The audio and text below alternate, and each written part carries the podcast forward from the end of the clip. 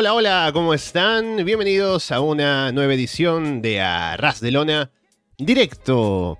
Es domingo, 21 de enero de 2024. Estamos Alessandro Leonardo y Paulina Cárcamo listos para comentar otra semana de cosas que van pasando en el mundo del wrestling. Aparte, una semana bastante fuerte en cuanto a noticias y cosas de las que hablar, porque estamos a una semana del Royal Rumble, que es el inicio oficial del Road to WrestleMania. Así que hay muchas cosas sobre las que especular y, e ideas que podríamos tener acerca de cuál va a ser el camino para los eventos principales, para WrestleMania, por supuesto. Y además hay noticias alrededor que nos pueden dar alguna idea o de algunos rumores que podríamos tener eh, que puedan influenciar nuestras opiniones sobre el tema. Y también cosas que van pasando en general en otras empresas también, aparte de WWE. Así que una semana fuerte en cuanto a noticias, definitivamente, en las luchitas. Así que gracias por estar con nosotros. Primero, aquí en directo en YouTube también aparte en Evox, Apple Podcast, Spotify, YouTube, Google Podcasts. O por seguirnos, por supuesto, en arrasdelona.com. Paulina, ¿qué tal? Hola. Espero que estén todos bien. Buenos días. Por lo menos acá en Chile son las 11 de la mañana, pero más temprano todavía. Así que en primer lugar eso. Eh, pasaron cosas esta semana. Creí que iba a ser más tranquilo, pero no. Ah, creo que llegó el miércoles, jueves. Y fue como, ya, explotó lo de acá. Y fue como, oh, ya, ok. Se viene eh, se viene con tema el directo, por lo menos. Y ya pensando para la próxima semana que está quedando el Royal Rumble, ¿cómo se van a dar las cosas? Creo que cambiaron mucho debido a la lesión de Seth Rollins, que obviamente vamos a hablar más eh, un poquito después, pero creo que cambió mucho el panorama. creo que había como un poco más de, de, certezas que podía pasar y ahora estamos totalmente así. ¿Qué, qué sucede? Obviamente vamos a tener que esperar hasta mañana, porque mañana va a dar eh, el anuncio real eh, Seth Rollins, pero creo que ahí uno también puede como hacer teoría o qué es lo que puede suceder. Bien, entonces bueno, primero recordarles que estamos en directo, como ya decimos y como es el nombre del programa, así que estamos siempre atentos a lo que dice la gente en el chat de YouTube, así que ya vamos saludando quienes están por ahí, como Carlos, Felipe, Lucas, que nos van saludando también.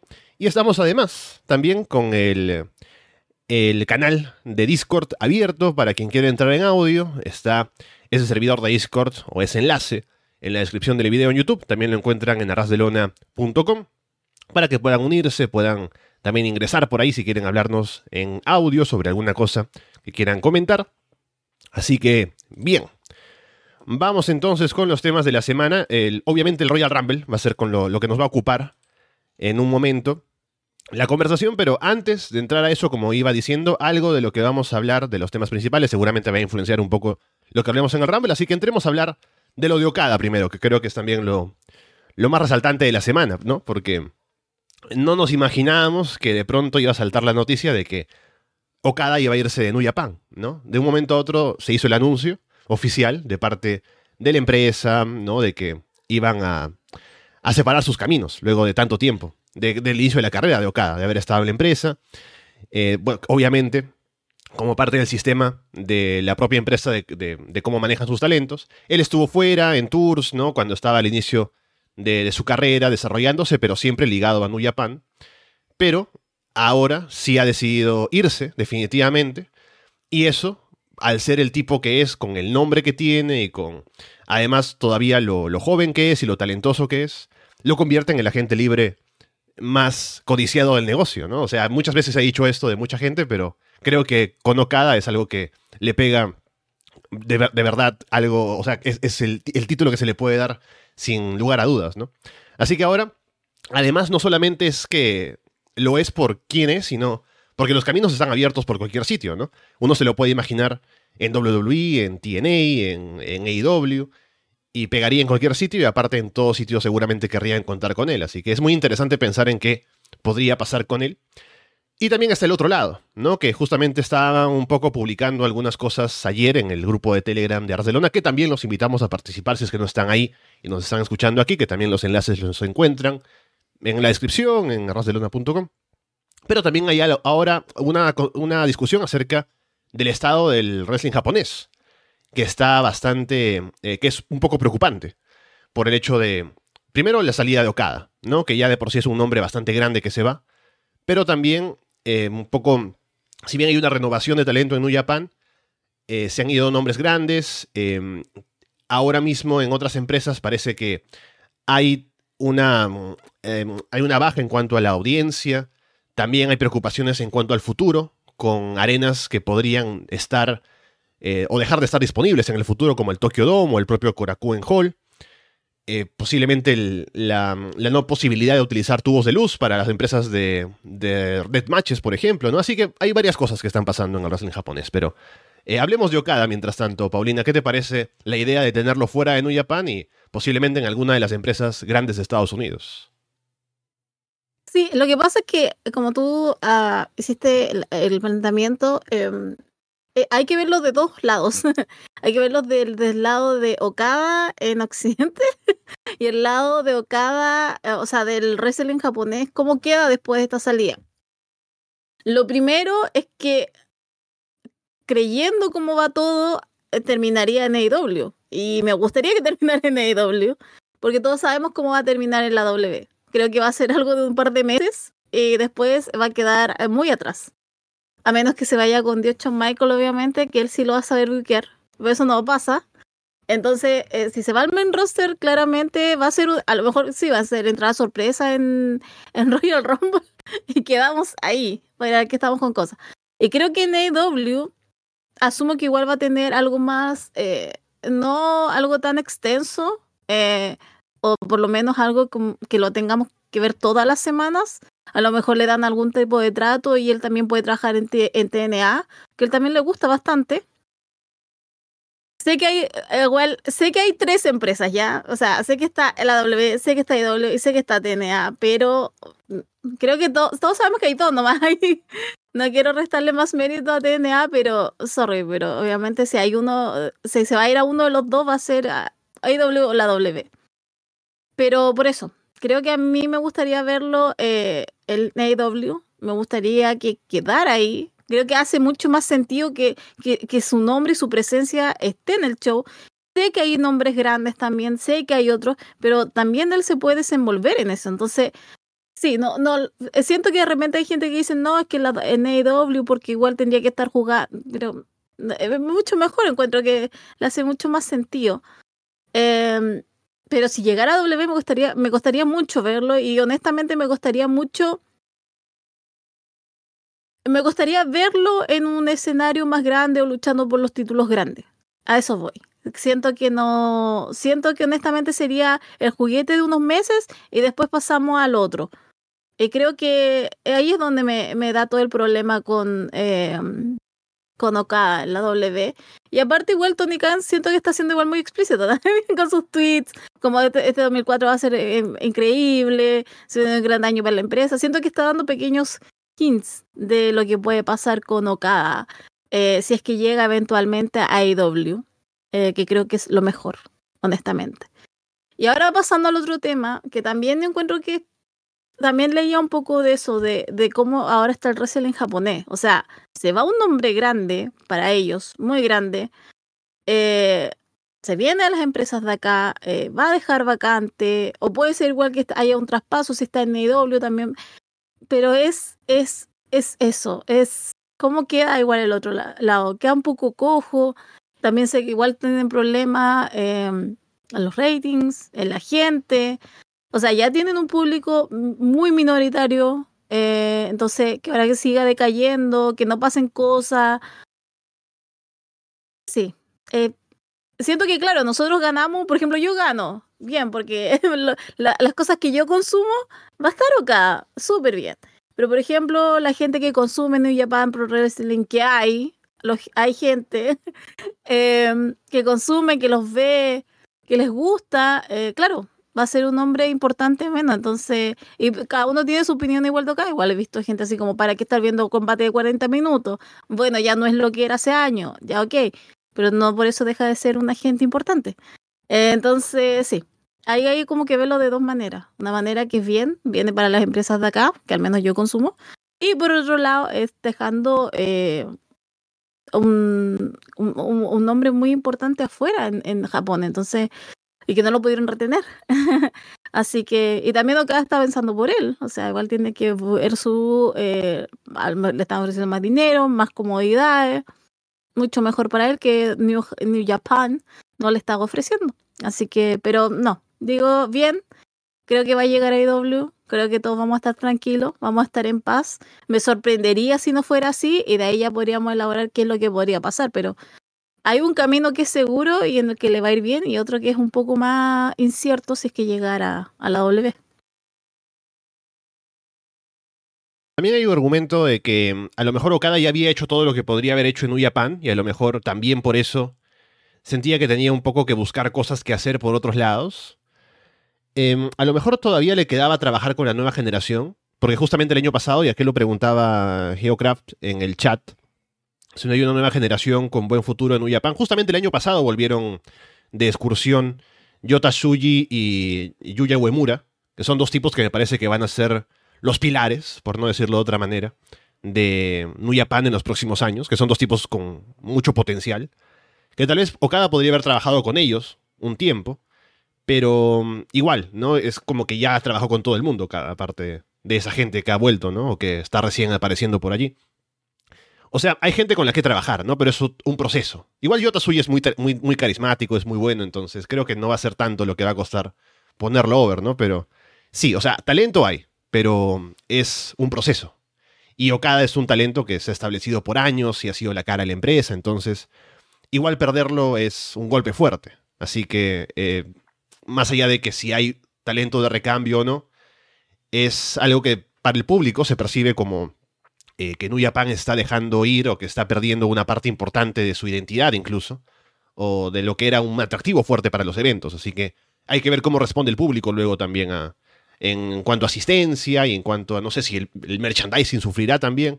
¿Qué tanto puede repercutir en el, negocio de Nuyapan la salida de Okada? ¿no?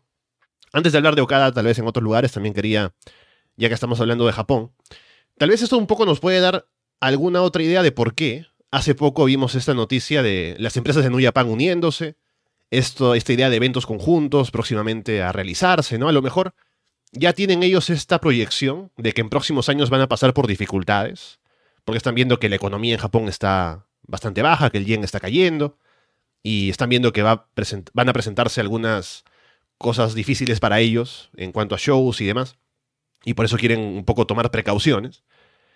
Y también la idea de tener a Tanahashi como presidente, que hace poco se instauró, puede ser también una forma de eh, tener una figura que es respetada, que es un tipo que cae bien a todo el mundo, ¿no? Tener alguien ahí que sea como alguien que inspire a la gente, un poco más de confianza, un poco más de, de no sé, de sentir como ese ánimo de vamos, sí, vamos adelante, ¿no? Vamos a sacar esto, esto hacia adelante. Es un poco eso, ¿no? Algo de motivación para la gente, tener a Tanahashi como la figura al frente de New Japan, viendo que vienen tiempos difíciles tal vez, ¿no? Así que creo que un poco ahí vemos algo de explicación por qué las medidas recientes de New Japan y de empresas en Japón, viendo que venían tiempos un poco complicados incluso antes de saber la salida de Okada. Y bueno, en cuanto a Okada y su destino, ahora en cuanto a, a dónde se va a ir, si WWE e IW. En WWE no lo veo tan descabellado porque, o sea, con Vince McMahon obviamente creo que no lo habría considerado, ¿no? Pero últimamente, por ejemplo, con el trabajo que están haciendo con Shinsuke Nakamura y con Triple H al frente, creo que se ve que están haciendo un trabajo un poco más decente, ¿no? De que dejan a Nakamura hacer promos en japonés, y le dan un espacio más para poder salvar su personaje. Y Nakamura y Okada son muy buenos amigos, entonces podrían conversar un poco y Nakamura decirle que está mucho más cómodo, ¿no? Así que podría haber un acercamiento más de Okada a WWE como para pensarlo un poco al menos, ¿no? Porque han salido por ahí reportes de que Okada siempre soñó con hacer un combate en WrestleMania, por ejemplo, ¿no? Así que quién sabe, a lo mejor podrían convencerlo de alguna manera. AEW es el destino más sencillo porque ya ha estado cada ahí antes, asociado con Uyapan. Podría aún estar en Uyapan en algún show igual, ¿no? En algún show como Forbidden Door o lo que sea. Así que podría ser. Pero bueno, igual WWE es lo más loco, ¿no? Es como. Eso ya es como el, el TEU, ¿no? Como que ya salta Okada ahí y es como el, el universo paralelo en el que Okada está en WWE. Así que no sé. Veremos si es que Okada va a uno u otro lugar, pero el hecho de que estará fuera de New Japan y estando ya comprometido con otra empresa a tiempo completo es interesante y a ver qué tan lejos puede llegar, ¿no? Porque claramente si va a TNA o a AEW y va a estar firmado con ellos, va a ser un tipo que va a estar entre los main eventers, entre los luchadores más importantes, porque van a reconocer su pasado en New Japan. En cambio, si va a WWE, no sé qué tanto de eso harán porque con Nakamura, obviamente bajo la dirección de Vince McMahon en su momento, eh, él, venía también de ser un tipo muy importante en Japón y lo vendieron un poco así en NXT, pero no tanto en WWE en el roster principal, ¿no? Es como que estuvo ahí, sí, es un buen luchador, pero no tanto como al nivel de lo que venía siendo en Japón. Okada viene en su prime de Japón, en su peak, ¿no? Y no sé si lo venderían tanto así, llegado recién a WWE, pero habría que verlo, si es que se da el caso. Bien, el otro tema, Paulina, que podría afectar el Royal Rumble, como estábamos diciendo, es la lesión de Seth Rollins, que se dio eh, durante el combate con Jinder Mahal, del que hablaremos también, eso sí, más adelante. Pero centrémonos en la lesión de Rollins, en la pierna, que según se ha dicho, es no del ligamento cruzado anterior, que aquí hay que ser doctores ya con uno cuando eh, hace reportes de wrestling, ¿no? Es del desgarro del ligamento colateral medial, ¿no? Que aparentemente es un poco menos em, grave, que podría o no requerir una cirugía, pero que como ya mencionabas tú también más temprano, eh, Rollins va a salir mañana en Raw a comentar el tema, ¿no? Un poco a dar una actualización del estado, de cuál será el rumbo a seguir a partir de esto, pero por supuesto, al ser el campeón mundial peso pesado de WWE, podría afectar los planes para WrestleMania, si va a estar él presente o no. Pero veremos, está todavía la esperanza de que pueda él eh, estar presente en WrestleMania y defender el título. El plan obviamente es que él defienda contra CM Punk, según se ha dicho, pero ya veremos. Ahora, mientras leo los comentarios que va diciendo la gente sobre Okada, a ver, ¿qué opinas sobre lo de Seth Rollins y su posible ausencia de WrestleMania? Eh, mira, te juro que leí esta noticia, fue, listo, fue 100 pan. Eh, a ver, sé que no es tan grave porque eh, tuvo también una rotura de ligamento Cora Jade y Cora Jade se va a perder todo el 2024. O sea, así de grave es la situación con ella.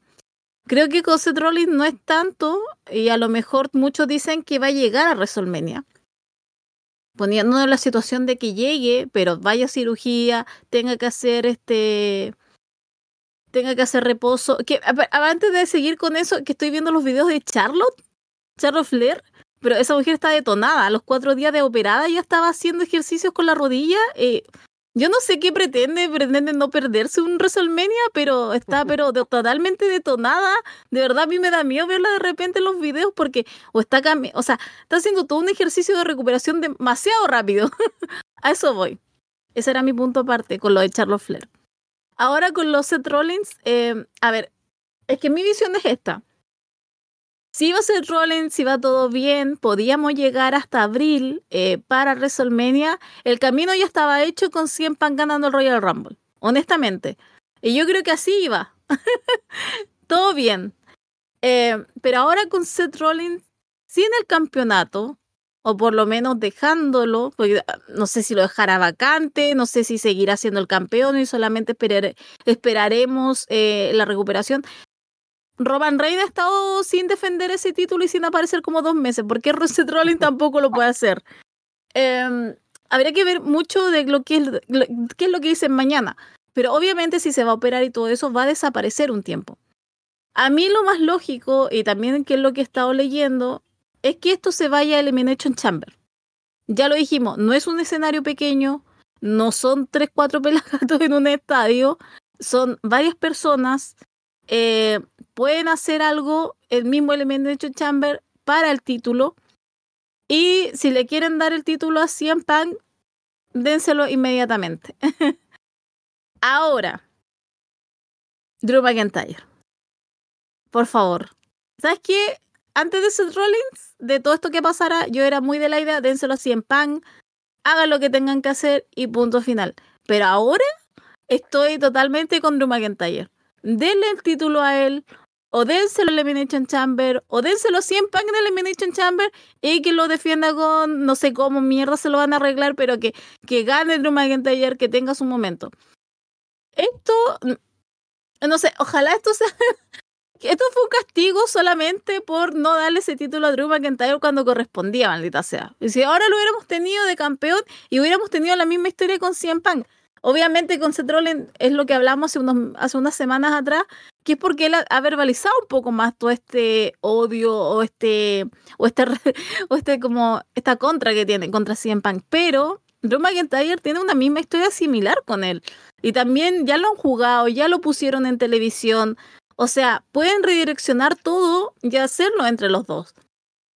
Pero para mí cambia mucho lo, del, lo de Royal Rumble por lo mismo.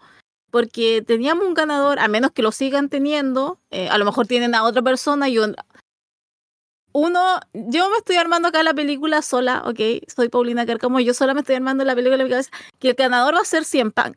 Porque honestamente, ¿tú tienes otro nombre que pueda ganar el Royal Rumble, Alessandro? Porque estoy mm. tratando de hacer como tratando de hacer algo en mi cabeza, pero sabes que a mí me cuesta mucho de pensar quién otra persona podría ganar el Rumble este año. No, porque, a ver, si tenemos los main events para um, WrestleMania, los retadores para um, Rollins posibles, solo son. El, único me parece que es CM Punk, por todo lo que han armado hasta ahora, ¿no? Por las promos y demás. Ese es el combate que todo el mundo quiere ver. Y para Roman Reigns, o es The Rock o es Cody Rhodes. O son los dos, ¿no? Como hay rumores ahora de triple amenaza, ¿no? Para que todo el mundo esté contento.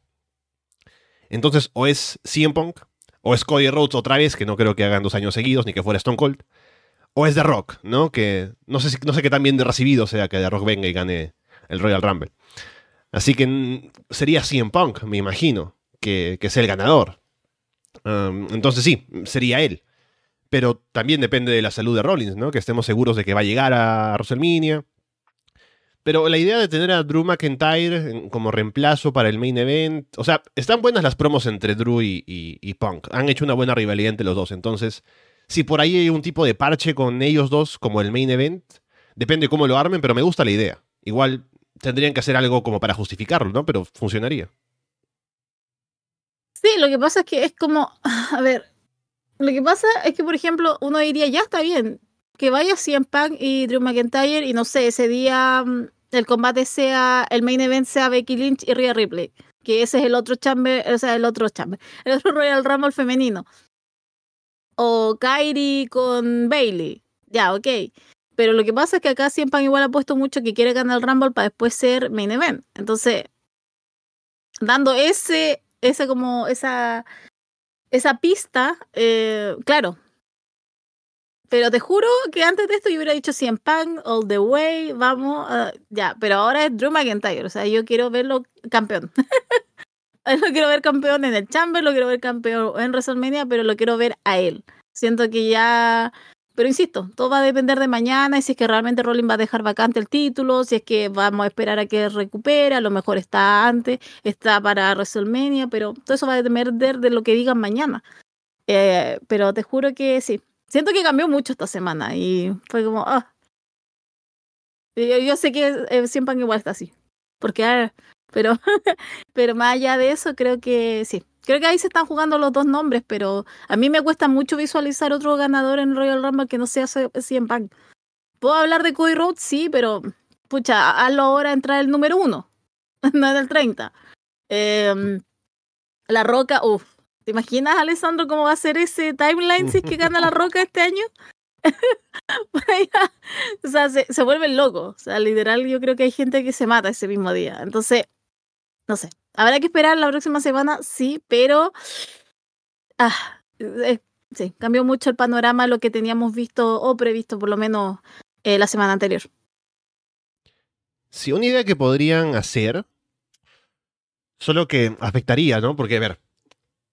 Em,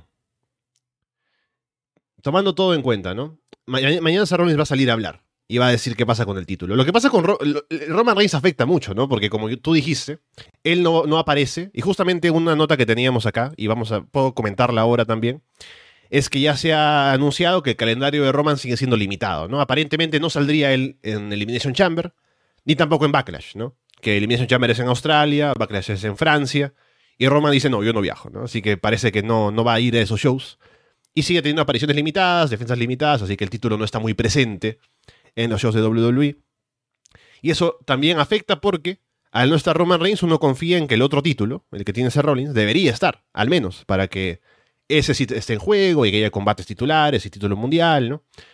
Pero ¿qué pasa si Rollins se lesiona, como en este caso? Habría que hacer algo, sí, con ese título, ¿no? Y no se puede tener en pausa ambos, lamentablemente. Entonces, si Rollins no va a poder estar, ¿qué hacemos? Algo que podrían hacer sería que Rollins salga mañana a decir que no va a poder estar defendiendo el título porque está lesionado, así que lo deja vacante, y que luego digan que el Royal Rumble del domingo, o del sábado, mejor dicho, va a ser con el título en juego, ¿no? El ganador del Rumble se convierte en campeón. Pero eso afectaría porque Cody no podría salir a decir, bueno, ya, yo gano y reto a Roman Reigns, ¿no? Porque ya no sería para esa oportunidad, ¿no? Le malograrían supuestamente esa posibilidad de cerrar su historia, ¿no? Porque ya no habría e, ese puente, solo sería para ganar el título. Así que creo que no harían eso porque afectaría al otro que quieren contar. Pero podría ser una, una forma de hacerlo, ¿no? De esa manera, a lo mejor ganaría Drew McIntyre o podría ganar CM Punk si quieren hacerlo directamente. Pero si gana Drew, podría ser un mejor camino, ¿no? Para que gane Drew y luego CM Punk pueda perseguirlo hacia WrestleMania. O si no, claro, podría ser, podría ser eso. De pronto gana Drew McIntyre y luego en Elimination Chamber hacen una Elimination Chamber para determinar retador al título de WrestleMania y así, un camino, ¿no? Pero dependerá de lo que quieran hacer de cara a ahora tratar la lesión de Rollins primero y cómo quieren determinar los retadores para WrestleMania. Sí, es que eso también lo cambia mucho porque se supone que... a ver, se supone que el Royal Rumble iba a definir el, el quién iba a seguir a Seth Rollins, ese campeonato, y la Elimination Chamber a quién iba a seguir Roman Reigns. Se supone que así estaba previsto. Y ahora sí, claro, cambian los dos eventos para que persigan el mismo título. ¿Quién reta a Roman Reigns? Cody Rhodes que va a exigir su rematch eh, un año después. A mí esta situación igual me parece increíble que nadie esté hablando de Damian Priest. que tiene un maletín. a mí eso es lo que igual me parece más loco de toda esta situación. Ahora recién porque me acordé porque ahora alguien lo mencionó en el chat que dice Damian Priest canjeando y decía, claro, si Damian Priest tiene el maletín. Eh, ¿Qué iba a pasar con esa situación también? Ok, tiene el año para canjearlo, pero eh, tampoco hay como que sacarlo un poco del picture. Ah, pero eso también me parece muy loco. Pero claro, son como, no sé, buena suerte para tratar de buscar esto bien y algo de lógica. Pero creo que tampoco estaría mal que Drew McIntyre ganara el día sábado. Creo que no estaríamos enojados. Primero es eso. Y segundo, eh, también presentaríamos eh, alguna manera para que CM Punk vaya con eso. Porque como te digo, o sea, es lo mismo. Ha tenido, do- ha tenido dos encuentros fuertes CM Punk desde su, desde su regreso. Que ha sido con Seth Rollins, que era el más fuerte obviamente y el más llamativo. Y tenemos el que tenía con Drew McIntyre, que también estuvo bastante bueno. El Drew McIntyre tampoco es quedado en las promos. Entonces, igual se pueden hacer un juego ahí bastante entretenido. Pero como te digo, creo que no está todo perdido para CM Punk. Eh, pero ahora también es ese el problema. ¿Cómo arreglamos para que Cody también aparezca en, el, en, este, en este encuentro en WrestleMania o para lograr ese encuentro con Roman Reigns? Y si es que lo quieren hacer y simplemente nos vamos con lo más seguro que es la roca ahora. Y pucha, Rhodes, fuiste bueno y nos vemos en otro combate, no sé, luchando por el título y hace una triple amenaza con Drew McIntyre y CM Punk. Pero lo bueno de todo esto es que es incierto, por lo menos. No está como, ah, sí, mira, va a pasar esto, esto y lo otro. No, ahora este está como, wow, ahora no- te juro que no sé qué, qué podría llegar a pasar el próximo sábado. Lo que dicen de mí es una buena idea en el chat. Que dejen el Rumble como normal para que el que gane rete a que quiera, ¿no? A Roman. Y que hagamos clasificatorias en las próximas semanas para llegar a Elimination Chamber y que la Chamber sea para el título mundial vacante, ¿no? Podría ser así.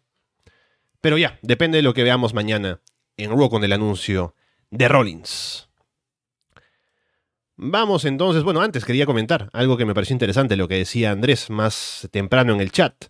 La idea de Okada llegando a WWE lo que podría eso significar para el posible proyecto, eso, ese mundial de Triple H con NXT y Japón y todo eso, ¿no? De, no sé, de pronto la figura de Okada y lo importante que podría ser para el mercado japonés. Y además aprovechando que Japón está con problemas posibles a futuro, ¿no? Y lo que podría significar ahí la entrada de WWE sería también algo a considerar, ¿no? Así que bueno, eso también es algo a tomar en cuenta. A ver si Okada aparece en el Rumble, ¿no? Que no creo, pero veremos. Hablemos de lo que tenemos para el Royal Rumble entonces. Tenemos, como ya decíamos, primero el Royal Rumble Match, el de varones, que ya hemos dicho, para la oportunidad de retar en WrestleMania. Ya te mencionaba los candidatos, viendo los, los posibles main events, ¿no? Con CM Punk, posiblemente. Drew McIntyre, que se va colando también como otra figura importante. Cody Rhodes. The Rock, si se quiere. Aparte eso, no mucho más. Hablemos de las mujeres. ¿Qué candidatas podría haber? Hubo un careo con Becky Lynch en el último Raw, que se perfiló como una retadora que incluso Rhea Ripley dijo que le gustaría tener al frente en WrestleMania. Eh, Nia Jax también apareció ahí como para encararla. No mucha gente ha encarado a Io Sky como para decirle, bueno, voy por ti, ¿no? Así que no hay mucho que sacar por ahí. Pero a ver qué pasa en el Royal Rumble femenino. O sea, para mí este año hay dos candidatas, que es Rhea Ripley, que es Becky Lynch, perdón, es Becky Lynch y es Bailey. Eh, lo que pasa es que con Io Sky tiene la historia con Bailey más que nada, pero es que no sea, asumo que todo esto se va a agitar estas, si es que gana Bailey se va a agitar estos dos meses y espero ya que se agite, porque igual lo de Io Sky más o menos nomás. Eh, pero creo, por ejemplo, yo decía la semana pasada que si ganaba eh, Bailey, el público va a estar contento. Y si es que no ganara Bailey, tendría que ganar Becky Lynch para dejar al público contento, porque Becky Lynch la aman. Entonces, si gana, tampoco es como que va a haber una mucho grande o, simplemente se va a romper todo. Entonces, creo que ahí hay dos candidatas fuertes. Eh, creo que yo creo que yo creo que lo va a ganar Bailey. eh, es hora también, es momento. Eh, y con Becky también podría pasar, porque, insisto, creo que ahí están mis dos candidatas fuertes. Ahora, ¿cómo será el resto del Rumble? No lo sé. Eh, tengo tanto hombres como mujeres, yo estoy pensando en mi gente de NXT. Eh, quiénes pueden aparecer, quiénes pueden andar, que me gustaría ver a, a Bron en el Rumble este año. Eh, me gustaría volver a Carmelo. A lo mejor aparece Trick Williams, eh, solamente por temas de hype y de, de presentación que tienen ahora. Eh, y en las mujeres me gustaría que apareciera, bueno, Tiffany Stratton, que hiciera una buena, una buena aparición. No sé si aparecerá Roxanne Pérez, eh, porque igual tiene después la próxima semana el evento de eh, Vengeance Day, que va a ser el evento de NXT. Entonces, hay gente de NXT que me gustaría verla también. Eh, Jet Cargill debería aparecer también el Royal Rumble femenino. Hay gente que dice que gane. Iu, esa gente, de lejitos, por favor. Eh, pero tendría que aparecer ahora. Eh, creo que es el momento, por lo menos para que haga una buena actuación, para que saque a mucha gente. eh, eh, por lo menos que se vea importante. Eh, y de ahí también preparar el camino para ella. Bianca Belair, tampoco hay que sacarla del, del como de, de posibles ganadores, porque igual la mujer es, fanat es, es como es importante. No me extrañaría verla las tres últimas. Eh, pero creo que aquí hay como hay algo un poco más claro que es con Bailey o con Becky Lynch. Y creo que está ganando un poco Bailey. Pero insisto, Bailey, o sea, ellos no tienen a nadie porque ahí el problema está con Bailey. Solamente que hay que explorarlo más y hay que hacerlo explotar mucho más. Eh, pero tiene alguien. Y ahora también me gusta que se haya dado este careo con Ria y con Becky, que sé que hay mucha gente que no le gusta. A mí me gustó por lo menos. Entendí lo que querían decir. Así que, pero por ahí iría el Royal eh, femenino, que honestamente igual me produce más morbo que el masculino. Porque el masculino es como ya, ok, vemos algunas cosas, pero acá igual también es como, wow, ¿qué va a pasar? ¿A quién se lo van a dar? Sí, estoy esperando ver a, a Jade Cargill. Pienso que va a estar ahí con todo el hype que le dieron y que no ha aparecido en nada. Tendría que salir ahí para tener como un impacto, ¿no? Y que sea su primera aparición y que luego a partir de allí la veamos más en algún lugar, ya sea roster principal o NXT seguramente. Me imagino que veremos a Tiffany, que mm, me parece que en las últimas grabaciones de Impact ya se despidió y posiblemente pueda aparecer ahí en su regreso a la empresa. Mencionaban en el chat también que ahí Rodrigo que vuelve el ídolo seguramente. Andrade apareciendo en WWE.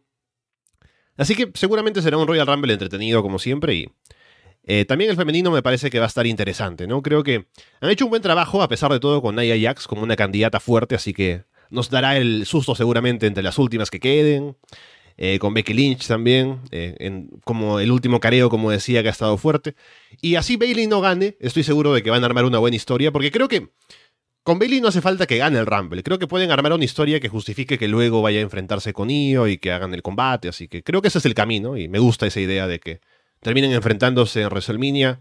Bailey saliendo de Damage Control, viendo que todas las demás como que no están tan aliadas con ella y como que la traicionan, ¿no? Que está ella separada del grupo y termine haciendo el turn por fin. Así que me gusta esa historia como para WrestleMania, así que creo que ese es el camino. Entonces creo que está, están bien armadas las historias por el lado femenino para WrestleMania, al menos por ahora. Luego tenemos en cartelera también un par de combates anunciados hasta el momento. Posiblemente se anuncien un par más, ya que tenemos dos Rumbles que ocuparán entre los dos, cada uno una hora, dos horas, será dos horas y media, más todo lo que hay alrededor. Dos combates más, así que mm, tal vez un combate más, tal vez se vaya a anunciar. Uno es por el título de los Estados Unidos. Logan Paul contra Kevin Owens. Eso va a estar bueno. Yo se le tengo toda la fe del mundo. Una porque está Kevin Owens y por lo que hemos visto de Logan Paul también han dado muy bien. Lo que yo en mi mente tengo, en mi cabecita, lo que yo tengo presupuestado es que esto va a terminar con intervención. O sea, yo creo que sea meter Theory o Waller y eh, le va a costar a Kevin Owens y a lo mejor no le gusta y se quiera enfrentar o en el Chamber o en WrestleMania, llevarlo hasta WrestleMania. Porque creo que, que si van a, porque yo creo que el título se lo van a dar a Kevin Owens, eh, pero a lo mejor se lo quieren dar en un escenario mucho más grande. Esa es mi, esa eh, por lo menos es mi impresión. No creo que le gane Logan Paul y terminamos acá, o sea, no, no creo que ese sea el caso. Además, Kevin Owens también es como hombre de Triple H, y le gusta Triple H que vino. Entonces, y también no vamos a decir que no sabe llevar un título, lo puede hacer excelente. Eh, así que me parece que ese es como el, el, ideal. Pero yo le tengo toda la fe del mundo a este combate, Alessandro. O sea, me llama, me llama a mí mucho la atención el Royal Rumble la próxima semana por este combate. Porque, insisto, que vino bueno es bueno, Logan Paul ha demostrado que en el ring es muy bueno, siento que creí que se iba a lucir un poco más con el título, eso sí, creí que lo iba a llevar un poco mejor, pero también es porque está ausente, porque no ha ido, entonces esas cosas igual restan bastante, pero de ahí el resto encuentro que va a estar muy bueno. Sí han armado bien la historia, o sea, Logan Paul hace un gran trabajo como Hill, y también Kevin Owens ha estado vendiendo mucho lo de la lesión en la mano.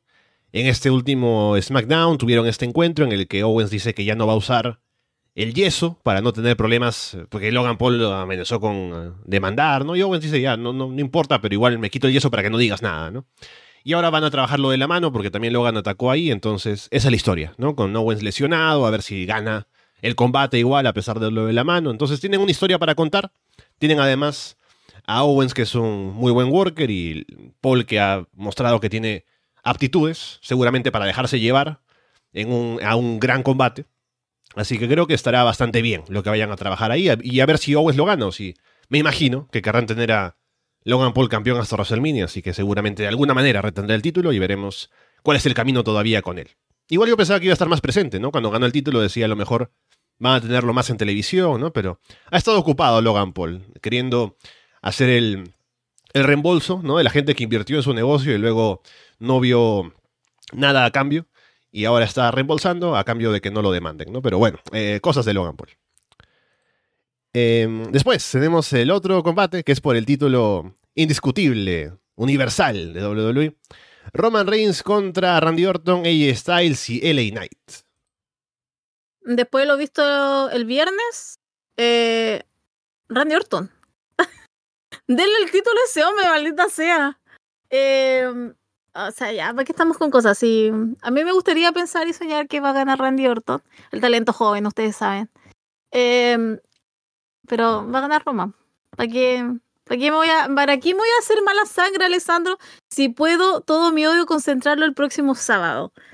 En el, no sé si haremos post-show o lo haremos al otro día, no sé cómo jugaremos esa carta después de Royal Rumble, pero voy a concentrar todo mi odio para cuando gane Roman Reigns, le haga pina a LA Knight, porque todos sabemos que para eso está ahí en ese combate.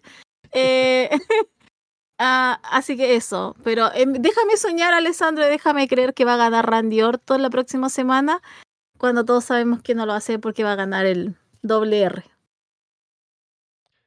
Sí, al menos el combate está caliente. El público de SmackDown estuvo bastante metido el último show con las interacciones de los dos, de los de los cuatro metidos en el combate. Eh, así que bien, por cómo han armado la lucha, creo que los cuatro están bastante over y sobre todo Randy Orton con lo que ha hecho en el último show, con cómo lució bien frente a todos, ¿no? Falta una semana más. O sea, porque Randy Orton lució como el tipo que va a ganar todo, ¿no? En la última semana. Así que a ver cómo termina en el último SmackDown. Pero mm, ha quedado muy por encima. Y a ver cómo lo cierran. Pero ha sido una buena construcción a pesar de todo. Y creo que va a ser un buen combate. Pero claro, Roman Reigns lo va a ganar, así que eh, poco más. Ahí está el Royal Rumble para la próxima semana. Lo que yo debo decir es que no sé exactamente cuándo lo vamos a revisar, porque ese día sábado voy a estar ocupado por la noche, lo más probable. El domingo, temprano, debo tener tiempo, pero no sé hasta qué hora. Así que vamos a ver. Lo más probable es que me dé el tiempo temprano, a ver hasta la tarde, a ver si puedo verlo tempranito, revisarlo temprano. Así que, como a esta hora, así como al directo. Voy viéndolo, vamos quedando, ya voy viendo. Pero a ver si el domingo temprano tenemos la revisión de Royal Rumble. Así nos lo sacamos de encima en lugar de tener que esperar más tiempo, ¿no? Pero ahí está un poco el horario mío para ese fin de semana. A ver si podemos no patearlo más, ¿no? Porque es un evento importante, obviamente. La gente va a querer escuchar nuestra opinión sobre lo que vaya a pasar en el Royal Rumble. Pero ahí está, el inicio del Road to WrestleMania, la próxima semana. ¿Qué más pasó esta última semana, Paulina? Hubo un lío en Cage Match. ¿Por qué? Tuvimos por fin ese choque entre, por un lado, Seth Rollins y Jinder Mahal en Raw, y por el otro, el de Samoyo contra Hook en Dynamite. Y debo decir primero que tenías razón, y yo me equivoqué, en esa comparación entre qué combate iba a ser mejor, porque yo había apostado por el Rollins contra Jinder en Raw, y tú por el Joe contra Hook. Y a ver, el Rollins contra Jinder fue un combate bastante mediocre, debo decir. Eh, fue bastante flojo, o sea, a ver, creo que tiene dos problemas. El primero es que es un combate bastante em, poco, poco ambicioso. Es como que salen ahí y dicen, bueno, hagamos un combate, ¿no? Y es un combate normalito, no hacen nada especial. Tienen un buen falso final, ¿no? Es como que sale la gente ahí a pelear en ringside y Jinder hace su finisher y ah, uh, dos, ¿no? Pero nada más. Es lo único memorable del combate. Por lo demás es como que ya sí, Jinder domina y es un combate como cualquiera, ¿no? A pesar de todo lo que habían hecho alrededor y la historia de Jinder retando, ¿no? Y ya, Rollins gana al final, ¿no? Y encima se lesiona, ¿no? O sea, encima el combate, aparte de que fue, em, aparte de todo lo que hicieron alrededor y toda la polémica, y que fue un combate que no fue ni bueno, hace que Rollins se lesione. En cambio, eh, en cuanto a Joey Hook, para hacer la comparación, y hablaremos más de esto seguramente cuando hablemos con Andrés en Florida Vice, es un combate que se siente especial porque, a diferencia del combate de Jinder, reconocen que Hook es alguien que está ahí en Kayfabe como alguien que no ha tenido oportunidades por el título mundial, o sea, es un tipo que es muy joven, que no tiene este tipo de experiencia luchando contra Joe o tipos de ese nivel usualmente. Así que es un combate en el que no se va a ver como a ese nivel, ¿no? Pero a ver cómo le va, ¿no? Y es un combate que se trabaja de manera diferente, se siente especial, ¿no? Se siente diferente a combates que uno podría ver en el resto del show. Y por eso funciona como un combate llamativo, interesante de ver, ¿no? Y se ve a Hook como alguien que deja una impresión que, que te llama la atención por cómo, por cómo luce. Y a pesar de que en el ring a lo mejor no es que Hook se vea como un tipo súper pulido ni nada, porque todavía se le ve algo verde. Creo que lo venden bien. Trabajan para, para ver sus fortalezas, ¿no? En, comparación a lo que todavía le estaría faltando. Así que meten algo de drama, ¿no? Creo que lo trabajan bien en ese sentido y lo hacen sentir especial, ¿no? Tanto con todo el hype que tenía alrededor, lo hacen sentir como un combate por el título mundial, a pesar de todo. Así que le dan su espacio, hacen que se sienta algo que es digno de ver, ¿no? A pesar de, o sea, más allá de ser solamente un combate que, ah, lo ponemos en el main event y es por el título y se acabó, ¿no? Entonces creo que hacen un trabajo, un esfuerzo de que valga la pena verlo en lugar de un relleno como se sintió el otro. Eso primero. Y lo otro, lo que pasó en Cage Match fue precisamente porque en esa comparación, como hablábamos la semana pasada, que todo el lío en Twitter y demás, es por la toxicidad de los fans, ¿no? Porque se armó todo esto de los puntajes en Cage Match y la página web, de que claro, la gente va a hablar de Raw iba a poner sus puntajes en el Jinder contra Rollins o lo que sea, hablando de que sí, que IW y que Tony Khan y que Hook y no sé qué, ¿no? Y ya la gente en la página se hartó, ¿no? Para decir, ya, prohibido hablar de Tony Khan y de AEW cuando puntúas un, un combate o una lucha o un show de WWE, ¿no? Porque obviamente. Y sí, es algo que lamentablemente se ha metido la toxicidad ahí a la página de Cage Match también, pero hay un poco de filtro, uh, por, por suerte, así que ojalá que no se vaya a expandir más por ahí. En primer lugar, qué bueno, reivindicación en mi nombre. Qué bueno, porque era obvio que iba a ser mejor combate Joe con Hook. Yo la semana pasada dije que Hook tenía hambre, o sea, quiere mostrarse, el hombre es joven, es una guagua, es un niño. Eh, entonces tiene ganas de mostrarse y a pesar de que obviamente lo tiraron para allá, lo tiraron para acá, casi le rompen la cabeza en la mesa de comentarios, casi le rompen la espalda ahí en ringside, eh, iba a andar mucho mejor ese combate. Vamos a, adelantar un poco para lo de Jinder y Rollin, pero un combate más nomás. Hasta en NXT te sacan mejores combates cuando no son por nada. Y estos dos que se supone que son como main event y todo, bueno, uno más que otro obviamente, pero quedó eh, nada. Te juro que no hay nada que yo recuerde de ese combate que yo diga, uh, sí. Bueno, la lesión de Rollins cuando dijo shit. Pero sería como eso. Así que reivindicación en mi nombre. Ahora, eh, con lo de Cage Match, me da lo mismo. O sea, yo no lo uso, no me interesa. A mí si el combate me gusta, bien por mí. No es como que ande viendo y ande comparando. ¿Qué es lo que es? hemos, estado, hemos hablado mucho de eso, o sea, Alessandra, o sea, es cosa de abrir Twitter nomás, ya te va a salir uno de que te habla de los drones, el otro que te va a hablar de la, de la empresa eh, de polera, eh, entonces, ¿para qué estamos con cosas? O sea, eso se va a dar. ¿Para qué llegan a esa instancia de cage match? Bueno, qué bueno que igual tomaron como medidas, eh, qué bueno que por lo menos hicieron algo, y lo hicieron y lo vieron bien, pero... A mí me da lo mismo, o sea, bien porque tienen como el registro los combates. Creo que por cosas técnicas, obviamente bien, pero de ahí el resto es como ya, si Sí, no es que no es como es por lo incluso lo que me dice como Melzer, así como si le gusta Mel, ¿qué me importa a mí si le gusta a él? sí, yo lo veo y a mí me gusta bien por mí, o sea, ¿por qué me va a importar? Eh, o si alguien dice, ah, ya mira, este combate estuvo entretenido, ya, ok, uno le da el looking y ahí ve si le gusta o no, pero ahí es como, no, si lo dijo este, está, esta ponderación, ah, no sé, no, pueden ser la ponderación de, de pero de ahí el resto es como ya, chao. Pero, pero por lo menos bien que hicieron algo y restringieron un poco más, pero vamos a ver cómo se le ingenian también los demás para tratar de tirar su eh, mierda eh, como por debajo. Como que igual sepan ahí quiénes son los que están con la W, quiénes son los que están con AEW. Y al final como, oh, yo tuve razón, yo no tuve razón. Es como ese juego y mientras haya gente y mientras haya la competencia de estas dos empresas van a seguir habiendo gente. Así que, bueno, va a tener que ser, pero tomaron medidas, qué bueno.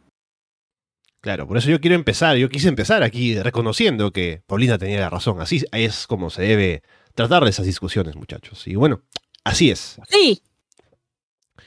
Y sí, porque, a ver, lo que me molestó más de lo de Jinder contra Rollins es que venimos de Jinder metido en, o sea, salido de la nada, ¿no? Y en WWE es como que lo ponen a luchar por el título y es como que, ah, sí, mira, Jinder está ahí, qué bueno, ¿no? Es como que no importa que no estuvo, eh, que estuvo eh, como Jover, ¿no? Como que no lo, tratan como si fuera cosa de todos los días, ¿no? En, en AEW hacen un esfuerzo en decirte, sí, que sale de, está invicto, pero aún le falta experiencia, ¿no? Es como que te dan un poco más de, de credibilidad al K-Faith, ¿no? Como que, claro, tiene dificultades, pero a ver cómo le va, ¿no? Hay un poco más de, em, de justificación en la interacción en el ring, ¿no? Es como que Jinder viene y le da pelea al campeón y no importa, ¿no? Así, así es la cosa y nada más. Porque así es el estilo de luchas de WWE. Pero bueno, no voy a meterme más al tema. Eh, eh, solamente es bueno que al menos en Cage Match hayan tomado la medida y que ojalá que no se presente más, ¿no? Sobre todo porque es una buena herramienta principalmente para lo que dices, más que para los puntajes, es para el registro histórico, para poder revisar el, récord de combates y de, de pronto enfrentamientos y eventos y demás, y que hay algo que moleste a los desarrolladores y a quienes llevan este registro, y que digan que de pronto les molesta tanto que no quieran mantenerlo, sería negativo para alguien que quiera recurrir a ese recurso, ¿no? O que quiera acceder a ese recurso. Y sería malo que sea por la toxicidad que esto sea así. Han habido casos en otro tipo de servicios que es así por em, el maltrato de parte de los usuarios, ¿no? Así que esperemos que no sea ese el caso, que se repita y que lleve a un punto que sea así. Entonces, bueno, espero que la comunidad del wrestling pues sea un poco más consciente al momento de eh, publicar y al momento de comentar, que sabemos que a veces es mucho pedir, pero esperemos que no sea tanto. Hablando de puntajes y cosas así, Paulina, justamente anoche, viendo Collision, me sorprendí al final del show. Porque antes de que terminara, escuché algo que me llamó la atención. Y luego leí también esta nota, indicando que algo que me, perturbó eh, profundamente. Tony Khan anunció también en Twitter que vuelven los rankings en AEW. Vamos a ver cómo es que funciona esto al final. Pero sí, esto no sé si también, porque justamente coincide, ¿no? En esta semana en que ha habido esta discusión acerca de si se merece retar o no retar, que si el récord de victorias y derrotas y qué sé yo. Pero van a volver los rankings en AEW. Así que vamos a tener. Porque antes había esto, ¿no? Del 1 al 5, que van ganando según las victorias y derrotas, van subiendo y que de pronto el primero en el ranking es el que tiene acceso a retar por el título, a ver si se separan ahora por divisiones también, porque hay varios títulos, a diferencia de cuando empezaron los rankings en AEW. Ahora hay más campeonatos y demás, así que a ver cómo es que, cómo es que funciona esto. Pero veremos. Eh, antes, lo que sí puedo ir adelantando, es que lo que no me gustaba cuando se hacía esto, aparte de otras cosas, es que en televisión nunca se publicaba esto, ¿no? Solamente cuando veía salir a luchadores, como que veías, ah, mira, es el número 5 o el número 3, ¿no? Pero nunca te ponían en la pantalla semanalmente quién estaba en qué puesto, ¿no? Un poco para que tengas el registro mental de, ah, mira, se movieron los rankings así. Si hacen eso, tal vez un poco puede funcionar mejor, tal vez, para tener un poco, eh, para llevar un poco la cuenta semana a semana, ¿no? Pero no sé cómo quieran llevarlo esta vez, al menos se ha anunciado así y a ver cuánto les dura. Sí, ayer también, porque estaba con Andrés y de repente dijo, ¿qué? ¿Los rankings vuelven? Estaba más perturbado que tú, Alessandro. Después ya el tir y todo ya fue como la confirmación y fue como, ya, ok, vuelven los rankings. Pero también, o sea, eh, hubo un tiempo en que funcionó, que creo que fueron los primeros dos meses del 2019, que fue como, ah, ya, sí, el ranking va así, y después ya de eso perdieron totalmente y fue cuando empezaron a llegar los nombres un poco más grandes. Y ya no importaba nada de nada y después ya se terminó de utilizar y fue el punto final. Eh, sí, también, o sea, yo tengo como la expectativa de que esta vez sí se utilicen bien, de que también se muestre que por lo menos si, no sé, los 10 primeros ¿Cuáles son los 10 primeros lugares? Eh, ¿Quiénes son los 10 primeros que van a tener una oportunidad? Eh, creo que a lo mejor esto también viene con lo de Hook y el, enfrentamiento de Hook y Joe, que creo que también se puso mucho en duda qué es lo que había, por qué Hook tenía esta oportunidad. Y claro, si tú lo ves en la balanza de cuántas victorias y cuántas derrotas tiene, makes all the sense. o sea, era el que tenía más ganadas. Em, entonces, viéndolo así, eh, creo que a lo mejor también es una forma como de ellos tener la excusa perfecta como para qué ponen a, a ciertos luchadores, no sé, para para este para combates por el título y que no salgan de la nada y que tengan el justificativo y que no se sientan que lo están haciendo como sola por hacerlo.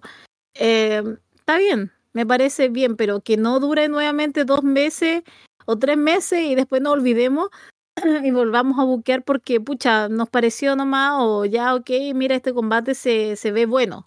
O mira, en proyección puede dar mucho, pero si tú después ves, no te da nada. Entonces, me parece entretenido, me parece que vuelven a una forma de inicio, eh, a de raíz, eh, así que esperemos lo mejor y esperemos que esta vez dure. Yo creo que eso, eso solamente y que se tome en serio y que se muestre, que sea como un poco más abierto, que no tenga que entrar a la página de IW para ver el ranking. Claro, no tienen que usar los rankings para mover tráfico a su página web, ¿no? Porque ¿de qué les sirve eso? Eh, lo que dice Andrés también es importante que ahora ya no hay Dark, ¿no? Para que se acumulen victorias ahí que eso infle los, los rankings para ciertos tipos, para los récords, ¿no? Para cierta gente. Me imagino que los récords de Ring of Honor no contarán para los rankings de IW, así que eso también está bien. Em, lo que me da a pensar esto es que a ver cómo se maneja también eso a largo plazo, ¿no? Porque a veces, o sea, si tienes a John Moxley ganando todas las semanas casi, ¿no? Luego, ¿cómo justificas que no esté retando siempre por el título, ¿no? Si lo tienes siempre arriba, siempre con victorias, y ¿dónde lo pones entonces, no? Porque a veces no tienes que tenerlo siempre retando, ¿no? Simplemente lo tienes en televisión, ganando combates y ya está. Ese es su rol. Pero si está siempre en los rankings arriba, porque su récord lo manda así, ¿qué haces con él? Eso es lo que a veces el ranking puede ser un poco traicionero al usarlo de esa manera, ¿no? Es como que ya el ranking te fuerza a tener que usarlo de alguna manera porque su récord te lo manda, ¿no? Pero veremos. ¿Qué tal si a ver cómo es que el récord un poco dicta el, booking de AEW si es que lo van a utilizar a partir de ahora otra vez? Hay un anuncio de un combate, Paulina, que está interesante para las indies. Esto es para el día 3 de febrero, día sábado. No queda mucho tiempo, nos quedan, a ver, estamos la próxima semana, semana 27. Es, claro, Royal Rumble, sería una semana después de eso. Nick Nemeth contra Matt Cardona en GCW. El rey de las indies, Nick Nemeth. O sea, me parece que va a estar bien. Quiero ver a, Nick Nemeth como en este, en este, mundo. ¿Ya? Eh, creo que nunca he visto sangrar a Nick Nemeth. ¿O sí? Creo que no, nunca, o sea, además, pero no, yo no lo, últimamente no lo había visto sangrar. Así que también estoy esperando cómo va a ser este, este nuevo encuentro. Me gusta que Nick Nemeth esté viajando. Ayer andaba en Puerto Rico. Eh, ha estado en TNA el pasado jueves. O sea, se ha estado, haciendo cosas. Se ha estado moviendo, ha estado yendo para allá, para acá. Ahora en estas incursiones. O sea, creo que lo está dejando simplemente como, ah, ya sí, ¿sabes que voy a estar en TNA y aquí? No. Se está moviendo, se está. Eh, está buscando nuevos combates, nuevas formas de combate. Así que nada, nada que decir. Yo, ustedes saben, yo acá soy fanática de él, me gusta harto. Y con Matt Cardona también, que por lo menos se ha mantenido como bien estoico con el tema de pertenecer a las indies, de quedarse ahí. Así que nada, creo que va a estar muy bueno. Habrá que buscarlo, habrá que verlo. Pero sabes que tengo toda la fe del mundo. Sí, está interesante. Eh, lo que hizo de Nemeth hasta ahora solo ha sido lo de, lo de TNA, su aparición en Hard to Kill, su primera aparición en, el show de TNA de Impact, que estuvo bueno en la promo con Steve Macklin, pero no luchando todavía, ¿no? Y este combate con Cardona anunciado está interesante, ¿no? Por verlos en ese mundo, que a ver qué tan diferente puede ser ese encuentro entre ellos en GCW en comparación a cómo sería un Ziggler contra, contra Ryder, ¿no? En WWE, de lo que uno pueda recordar verlos ahí. Así que es solamente por ese, ese morbo de verlos ahí en. verlos enfrentados en ese otro mundo, luego de todo lo que ha hecho Cardona desde que se fue y lo que ha hecho en GCW y en las Indies. Es eh, muy interesante de pensar nada más. Así que es un anuncio que llama mucho la atención. Con eso, em, bueno, ahí está preguntando la gente lo de, lo de Nemeth y demás. Eh, a ver cuándo aparecen por Consejo Mundial, ¿no? Así que ahí veremos qué pasa con el bueno de Nick Nemeth. Hablemos de cosas de los semanales, Paulina. Han pasado cosas en Raw, por ejemplo, en camino a Royal Rumble, aparte de lo que hemos comentado para el show, ya que no hay muchos combates anunciados, aparte de las eh, batallas reales, como decíamos. Hubo una buena promo entre Cody Rhodes y Drew McIntyre, que están haciendo un buen trabajo, sobre todo Drew, como decías, en las últimas semanas. estuvieron ahí diciéndose cosas, ¿no? Drew hablando con, con Cody acerca de el último combate que tuvo él antes de irse de WWE, que fue con Cody hablando del hecho de que ambos se fueron, ¿no? Y eh, un poco sacándole en cara, ¿no? Lo del pasado que tuvieron y lo que Cody es ahora un poco, básicamente proyectando una imagen de ser un tipo bueno cuando realmente no lo es, un poco llamándole farsante o hipócrita. Lo que también decía de CM Punk la semana anterior. Así que está ahí Drew soltando los dardos, ¿no? Y Cody como que también le responde lo de que, bueno, tanto hablas y recuerda que perdiste ese combate del que tanto estás hablando la última vez que nos enfrentamos. Así que Drew está haciendo un gran trabajo, me parece, en las últimas semanas, y está haciendo méritos como para hacer cosas con él, como llevas comentando antes, Paulina. en Punk como que ha estado un poco ausente eh, realmente este año. Un poco con apariciones limitadas, no ha luchado desde que llegó al menos en televisión. Entonces, bueno, veremos ahora en el Royal Rumble cómo se presentan las cosas y en esta última semana también de cara al show. No, y tienen que cuidarlo, Alessandro, por favor. Realmente es un hombre frágil. Entonces puede ser que ahí haya algún tipo de problema. Eh, así que no, hay que cuidar a, a CM ahí. me gustó, me gustó lo de Drew McIntyre, me gustó lo de eh, Cody. Eh, es que, ¿sabes qué? Drew McIntyre ha agarrado muy bien el tema de eh, hablar. Estaba muy bueno para hablar. Entonces, por eso es que me entusiasma también si es que hubiera todo un tipo de... A ver, me gustaría que haya todo un... A ver, un payoff hacia Drew McIntyre. Y también me gustaría que, por eso es que tampoco como que me mata la idea de que no esté ahora Seth Rollins, porque está Drew McIntyre. Eh, me gustó cómo se defendieron los dos, me gustó cómo hablaron los dos. Eh, así que nada, o sea, como que fue un buen, buen inicio ahí del, de Raw y de, de cómo también se está presentando Drew McIntyre actualmente, que creo que que me gusta harto, me gusta que esté presente, me gusta que esté ahí, pero también entiendo un poco el, el, cuidado que han tenido con CM Punk para que, mira, ya perdimos el rol y no creo que quieran ahora aventurarse que pierdan a CM Punk, así que mejor que, es, que lo cuiden y que sigan los enfrentamientos verbales nomás contra McIntyre, que cada vez que lo veo creo que es mejor. Luego hubo, y ya hablamos del careo entre Becky Lynch y de Rhea Ripley, que Rhea básicamente le dice, porque Becky la pone over, ¿no? Le dice como que yo te veo y a veces siento como que eres mejor que yo, pero tengo que probar que es lo contrario, así que quiero ganar el Rumble para ir por ti. Y Rhea le dice, ojalá que lo ganes porque quiero enfrentarte, así que están ahí cocinando ese combate, que posiblemente se dé o no. Tuvimos a hashtag DIY venciendo a Dominic Mysterio y JD McDonough.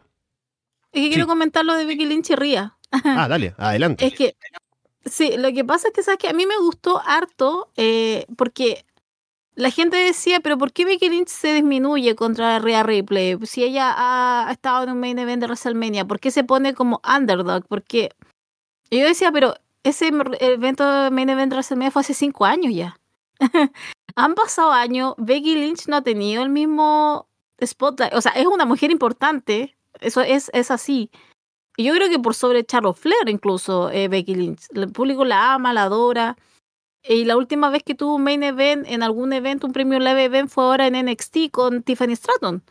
Entonces, ha pasado su tiempo, ha pasado sus. Eh, ¿Cómo se dice?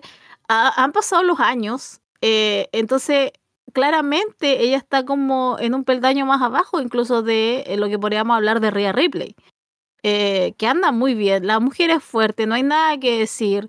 Eh, Se ha manejado excelente. Cuando le toca hacer combate, hace combatazos. Eh, y claramente al frente de ella, Becky Lynch se siente muy disminuida porque aparte es más joven. eh, ha estado en el mismo spotlight que ella. Eh, entonces, yo entendí muy bien lo que quiso decir ese día Becky Lynch. Y no sé por qué hubo tantos discourse con el respecto a lo que ella trataba de decir o lo que trataba de expresar, porque para mí quedó como bastante claro. Y también me entusiasma porque igual es como muy, muy lineal, porque por ejemplo, Becky Lynch, cuando Rhea Ripley estaba subiendo, Becky Lynch eh, se había ido por el tema de su embarazo, no estuvo tan presente, y de ahí sus caminos. Entonces me gusta ver ahora como dos mujeres fuertes, pero obviamente una que está arriba con el título, y hace rato que está con el título, y a otra que está hace muchos años que ya llegó como su pick y como que de ahí no ha podido estar nuevamente, al menos a la vista de todos nosotros, a pesar de que sabemos que es una mujer importante, pero no ha estado en los momentos más importantes o que uno diga, wow, sí, es Becky Lynch y va a estar en, en event y todo eso. Entonces, no lo sé, a mí me gustó, me entusiasma, me entusiasma harto también la, el combate que se podría dar entre las dos, así que por lo menos el enfrentamiento me gustó y me hizo bastante sentido el día lunes. Además es un buen momento para hacerlo porque creo que desde Becky Lynch, eh, creo que Rhea Ripley es una mujer que está como a un nivel que no se ha visto, ¿no? Porque Becky, creo que más, como tú decías, ¿no? Más que Charlotte Flair o incluso Bianca Belair últimamente, ha sido alguien que ha movido mucho a la gente, que ha estado muy over, que ha sido una figura muy importante, que ha sido realmente alguien que ha estado como una cara de la empresa, ¿no? Que se ha sentido como alguien que ha estado arriba, ¿no? Que ha sido realmente alguien que ha movido cosas, que ha estado como portada de, cosas para la empresa, videojuegos y demás. Y Rhea Ripley se siente ahora como una figura importante de la empresa. Se siente como alguien que está ahí como una persona que mueve números, que mueve merchandising, que la gente quiere ver, a pesar de ser Gil y todo, pero se siente como alguien que está ahí, que la gente siente como alguien importante en la empresa. Así que un enfrentamiento entre las dos ahora, cuando que todavía está en un buen nivel para enfrentarse a ella, creo que tiene sentido. Entonces me gusta esa idea, si es que es lo que quieren hacer. Entonces veo, sí, posible a Becky ganando el combate y enfrentándose a Ria. Creo que sería un buen camino. Porque entre otras candidatas, o sea, hay posibilidades, pero me parece que es un combate que vale la pena hacer ahora y que no se ha visto. Entonces, creo que es una buena forma de armar un combate para WrestleMania que también creo que con este encuentro eh, han hecho que ya llame la atención querer verlo. Como decía, DIY vencieron a Dominic y JD, otra vez armando ese combate próximo contra los campeones de parejas, que no sé si ha anunciado para Raw o algo, si no, tal vez será para el pay-per-view, el combate contra Finn Balor y Damian Priest. Pero ahí está, siguen ese camino que ya habían estado antes en ese proceso, ¿no? De Champa venciendo a Valor, ¿no? Entonces están ahí como avanzando de a pocos para eventualmente ir por el título en un combate que seguramente estará bastante bien, que este también estuvo bastante bien, el público reaccionó bastante este, a esta lucha, ¿no? Así que bien se ve, sobre todo sabiendo lo buenos que son Gargano, Champa, JD, ver a Dominic metido en un combate también de este nivel y con el público reaccionando así, se ve también su crecimiento, ¿no? A pesar de que está rodeado de gente que obviamente tiene mucha experiencia, pero se ve que estuvo ahí como eh, junto con ellos. Sí, no, nada que decir también del combate, estuvo bien. Eh, obviamente yo no estaba muy contenta con los ganadores, pero whatever. A lo mejor este es el otro combate que se va a Royal Rumble para tener ahí el campeonato de pareja en juego, que tampoco estaría malo. También le da justificativo para que a lo mejor no esté Priest en el Royal Rumble. Ah, recordemos que tiene el título, o sea que tiene el maletín. Entonces también podría crear algún, algún tipo de secuencia. A lo mejor si dicen que el Royal Rumble es para el campeonato, a lo mejor ahí puede tener algún tipo de interrupción o algo así. Eh, pero no, estuvo entretenido. También en Misteria creció montones. O sea, lo hemos visto, uno que ha visto NXT y que estuvo más tiempo ahí por lo menos para luchar, para verlo. Y ya con un campeonato estuvo muy bien. Y JD también, o sea, es un hombre que, que en el momento en que tiene que luchar lo hace bien. Y de ahí con Gargano y con Champa también por la química que tiene. Así que no, pero estuvo muy, muy entretenido también. Y el hit que obviamente natural tiene Dominic Mysterio, así que hacía todo mucho más entretenido. Ah, pero no, estuvo nada más que decir, de verdad, estuvo muy, muy entretenido. Otro combate de parejas que tuvimos fue de Missy Artruth contra Finn Balor y Damian Priest.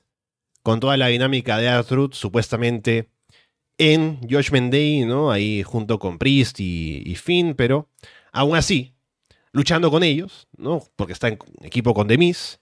Entonces había esa interacción, ¿no? De si está con ellos o no y todo lo demás. Pero al final, Priest termina ganándole a él. Entonces, esa historia va a continuar, ¿no? De si qué pasó con Artruth, si va a continuar estando con ellos o por fin va a darse cuenta de que no lo quieren, pero está bueno. La gente está claramente metida con eso, así que vamos a ver qué pasa después con él. Sí, no tengo mucho más que aportar, o sea, hay que ir, seguir viendo. Y la dinámica está entretenida, si lo decimos, lo, igual lo dijimos la semana pasada. Está entretenido mm. como Artruth ha levantado un poco el espíritu de Judgment Day, de cómo ha estado todo entre ellos y de cómo está bien, ah, es un acto serio, pero igual tiene harto de comedia. Entonces, con la entrada de Artruth, esos niveles de comedia se ha levantado mucho más. Así que no, pero está muy entretenido también. Así que, pero más allá de eso no puedo aportar, pero esta semana fue como ya, ok, el relleno más nomás. Bien, tuvimos después a Xavier Woods, que apareció para vengarse de Ludwig Kaiser por el ataque de la semana pasada a Kofi Kingston. Se armó un combate, pero luego ambos perdieron por conteo afuera, que estuvieron peleando.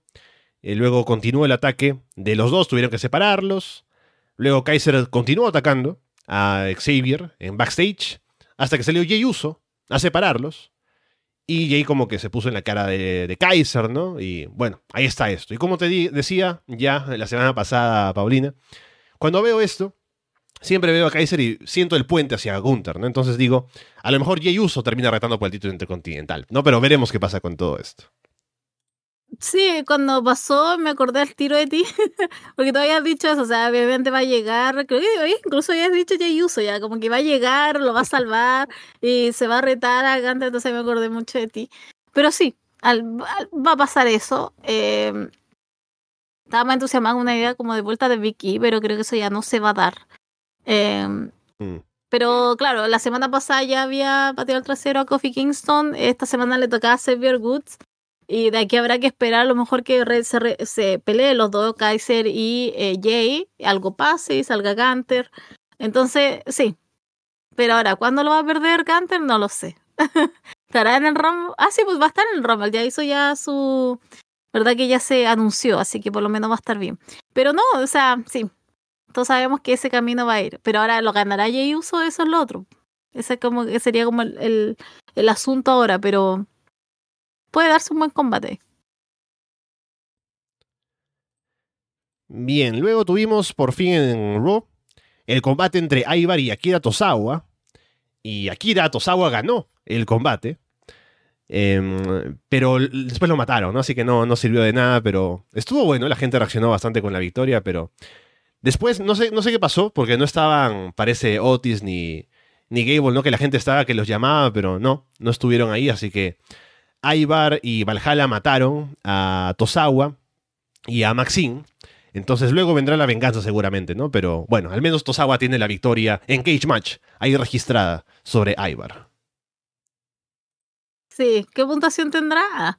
Pero estuvo entretenido, eh, pero a mí me hubiera gustado que ganara Aibar. Creo que venía bien, bien en racha, viene bien arriba el hombre. Y como para que se haya llevado esto, como fue como un poco decepcionante. ¿Sabes que me decepciona un poco? Debo decirlo. Pero bueno, contará para el para el dato, el dato de color. Eh, pero por lo menos va a funcionar en ese aspecto. Pero no sé, a mí, a mí honestamente no me gustó. Que hubiera preferido que ganara Ivar y lo terminamos ahí. O lo hubiera, hubiera ganado y lo hubiera seguido pegando. Entonces, pues en total no iba a cambiar mucho. Bien, se cocinan un par de cosas también en SmackDown. Así que veremos también qué combates terminan pasando, como decíamos, en Royal Rumble con el tiempo limitado que podamos tener.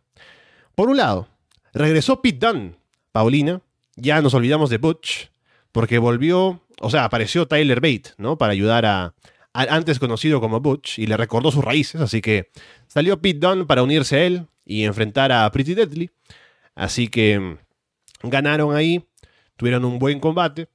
Y me gustó, porque siento, no sé si es percepción mía, ¿no? Pero solo con ver a Pete Dunne ahí con su nombre y todo, lo siento más confiado, ¿no? Es como que él sabe lo que es una vez que tiene su nombre, tiene todo, y es como que. Porque como Butch es como que ya. Es Pete Dunne, pero se llama Butch, entonces no es como que hay algo ahí que no termina de conectar, como que tiene que ser Pete Dunne o tiene que tener algo diferente o no. Tengo que creerme que es Pete Dunne o tengo que pensar que hay algo ahí que es diferente o no sé. Pero ahora que es Pete Dunne, puedo decir ya. Entonces es el Bruiserweight, ¿no? Ya está. Está todo conectado y puedo disfrutarlo por completo. Así que muy contento de que esté de vuelta y a ver qué hacen con él ahora que está nuevamente con el nombre original, unido a Tyler Bate además. Así que, bien, es... Tal vez exagero un poco, exagera la gente que se alegra tanto con el nombre de regreso de Pete Dunne, pero no se alegra, ¿no? Es mucho más eh, bonito ver un nombre como el de Pete Dunne que algo como Butch.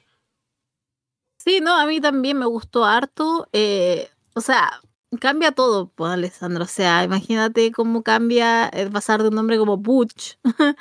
que nunca, porque por ejemplo hay cambios de nombres que sí, habla audio bastante. Pero Butch era muy loco, era muy nada, o era muy todo, no sé, era como que cambiaba mucho. Pero con Piton obviamente cambia mucho la percepción, el aura, y ya también, junto con Tyler Bate, eh, también su presencia cambia bastante. Aparte, igual recordamos ese Pitón eh, campeón de NXT UK eh, por largo tiempo. Entonces, como que todo eso, yo sé que hay gente que está muy conectado con esa época y le gusta y todo. Y también pueden volver a, a conectar con, nuevamente con él como, como luchador. Así que nada, a mí me, me gustó harto, me gustó el combate, estuve entretenido ahí con los Completely Deadly. Eh, que me gustaría que le dieran más amor a los Pretty A mí me gustan bastante y creo que pueden dar mucho más, así que, pero eventualmente lo van a hacer, así que, pero insisto, estuvo bien ahí el, el, el, el cambio de nombre para, para ex Butch Pit ahora. Después tuvimos a un combate del LWO, eh, Carlito con Cruz del Toro y Joaquín Wild contra Santos Escobar. Ángel y Humberto. Y tuvimos a Santos cubriendo a Carlito en la parte final del combate. y lo que llevó a que luego hubiera promos, ¿no? Y Carlito amenazando a Santos. Esto para la próxima semana, para un combate, así que eso sí está anunciado no para el Royal Rumble, sino para SmackDown. Entonces veremos qué pasa con eso. Y ese combate sí me llama la atención verlo, así que eso está interesante, pero bueno, tenés espacio por ese lado, así que solo veremos cómo avanza la historia y a ver qué tal. Un combate individual entre los dos que me llama la atención, pero veremos qué tan bueno puede llegar a ser. Bueno, era el combate prometido hace unos meses atrás, que por circunstancias no se pudo eh, dar. Eh, pero también, o sea, creo que hay un hype ahí, creo que hay un interés, aunque no lo crean, hay un interés para verlos. Eh, pero habría que ver, porque asumo que Carlito todo este tiempo estuvo entrenando. lo que último que se vio de Carlito fue en NXT, pero igual era un era algo de 3 contra 3, entonces tampoco era como que estuviera dependiendo de el combate en sí pero me gustaría verlo ahora, me gustaría ver cómo está y cómo se da esa dinámica con Santos. Y, siento que otra vez Santos se está perdiendo. Hay momentos en como que pareciera que va a agarrar fuerza Santos Escobar, eh, que va a, hacer a brillar por él solo, pero después como que nuevamente se pierde. Y ahora como que, claro, no, no quiero que después de esto como que pase y ya vuelva a estar atrás, escondido, en un rincón. Como que, que realmente quiero que se luzca esta vez y que se, se presente de una manera determinada para que no sea como que, no sé, como que después no va a pasar nada con él. No, va a pasar y va a ser algo más grande. Eso me está pasando un poco ahora con Santo. Así que eso es como que me tiene intrigada porque asumo que igual va a ganar acá Santo Escobar. O sea, no, no creo que gane Carlito. Y teniendo eso en cuenta, eh, creo que su camino como para ser campeón o luchar por algo sea un poco más, eh, más importante eso, que tenga más presencia él. Sí, veremos qué tal. el único combate viendo aquí eh, desde que volvió Carlito WWE fue contra Lashley en un SmackDown, que no fue nada especial, ¿no? Un combate de menos de 10 minutos. Y mm, es un estilo en que Carlito estuvo vendiendo, ¿no? Porque Lashley es el powerhouse, ¿no? Y el poco más. Pero a ver con Santos, ¿no? ¿Qué tal le podría ir en el estilo que pueden manejar los dos? Así que con toda la historia, además que hay detrás y el público metido, en ver a Santos como Gil ahora. Creo que puede salir bien. Entonces veremos cómo les va en ese enfrentamiento que pueden tener los dos. Y finalmente tuvimos un combate por el título eh, de parejas femenino en SmackDown con Kaden Carter y Katana Chas venciendo a Alba Fire y Ayla Dawn, que estaban desaparecidas con viñetas nada más ahí en televisión, ¿no? en la oscuridad y demás, pero retaron por el título, perdieron el combate Luego hicieron una promo, ¿no? Para hablar de que van a volver, qué sé yo, pero bueno, ahí estuvieron. Ya me dirás un poco qué te pareció verlas. Pero también lo importante es que luego las Kabuki Warriors aparecieron para encarar a Keiden y Katana, así que por ahí también habría un reto que están planteando para las campeonas de parejas. No me mates, pero este no lo vi. Oh. sorry, este combate no lo vi, lo siento, sorry. Eh, asumo que estaría bueno, asumo. Tenía miedo, sí, de que eh, ganara Ayla y Alba. De eso sí tenía miedo, porque de verdad yo creí que se lo iban a volver a dar. Y porque eso es lo que pasa con Kaden y Katana, que como que tienen el título y no le dura nada porque se lo entregan a las otras. Y ahora viendo que van a ir en contra de las Kabuki Warriors, eh, tengo miedo que eso pase, Alessandro. Que, se lo den ahora a Asuka y a Kairi y como que ellas pasen nuevamente sin pena ni gloria y que lo hayan tenido un poco tiempo y después ya, bueno, pasamos a lo siguiente. Pero asumo que el combate estuvo entretenido, pero lo siento, este, este ese me le pasó. Sí, bueno, yo lo decía porque, claro, cuando estaban en NXT, eh, Alba Fire y Ayla yo no lo digo porque viera NXT, obviamente, lo decía porque escuchaba NXT 2.0, o eh, Florida 2.0, perdón. Em, sé que tenían bastante protagonismo, ¿no? Sobre todo Alba Fire, ¿no? Con, eh, en individual hasta que formaron el equipo. Ahora en el roster principal han tenido pocas apariciones. Y tuvieron este combate. Y no fue un combate tan largo, ¿no? Estuvieron ahí, hicieron sus cosas, pero les ganaron. Y luego hicieron la promo, pero a ver qué tan bien podrían o qué tanta presencia podrían tener de aquí en adelante. Así que bueno, veremos qué tanto futuro tienen ellas todavía en el roster. Pero es lo que dices, ¿no? Creo que han hecho un buen trabajo Kaden y Katana. Tuvieron una buena presentación en este combate también. En lo que hicieron, el público reacciona con ellas porque sabe que son bastante buenas en el ring. Pero frente a las Kabuki Warriors, que son estrellas mucho más grandes, ya con pasado en WWE, con, con ex campeonas individuales y en parejas y demás, es difícil imaginarse que van a ganarles eh, Katana y Kaden, ¿no? Entonces, habrá que ver si sobreviven ese reto o no. Uno imaginaría que no, que van a salir las Kabuki Warriors como campeonas. Pero veremos también cuándo se hace ese combate y, y, qué pasa con ese título. Pero sí, no pinta muy bien la cosa para Katana y Kaden. Bien, con eso vamos cerrando. Antes de poner la música y todo, solamente quiero ir mencionando que esta semana hemos grabado, yo al menos he grabado dos programas de los que estoy muy orgulloso, que han salido muy bien. Uno de ellos es uno que ya está disponible en abierto, que es la revisión de No Way Out 2012, que grabé con Fede, que está muy entretenido, así que si no lo han escuchado, vayan a hacerlo. Que es de una época un poco antes de que empezara Ras de Lona y que fue divertido revisar con Fede, que fue a petición de Carlos, que nos, eh, nos lo pidió a través del Coffee, que es una plataforma en la cual también nos pueden hacer una donación y hacer una petición de un show que ustedes quieren que revisemos, para que de esa manera también nos apoyen y que nos pidan lo que ustedes quieran que revisemos por ahí. Y además también en el Patreon hemos publicado, y también será eso público el día de mañana, la revisión de Series 97 y el Montreal Screwjob, que hicimos una revisión a fondo con Walter, que también estuvo bastante bien nos han comentado ahí que les ha gustado mucho a la gente que lo ha escuchado. Así que también, si, están en el Patreon, eh, seguramente ya lo han podido escuchar. Si no, estén atentos que se publicará mañana. Así que voy avisando sobre eso. Eh, solamente eso quería ir adelantando. Ahora sí, voy buscando la música para ir poniendo e ir cerrando el programa. Por ahora que hemos comentado varias cosas de cara a Royal Rumble la próxima semana. Eh, nos pide ahí, Andrés está haciendo que a lo mejor nos piden NW75 para comentar por el coffee. Eh, bueno, sí, si nos pagan, tengo que hacerlo, ¿no? ¿Qué puedo hacer?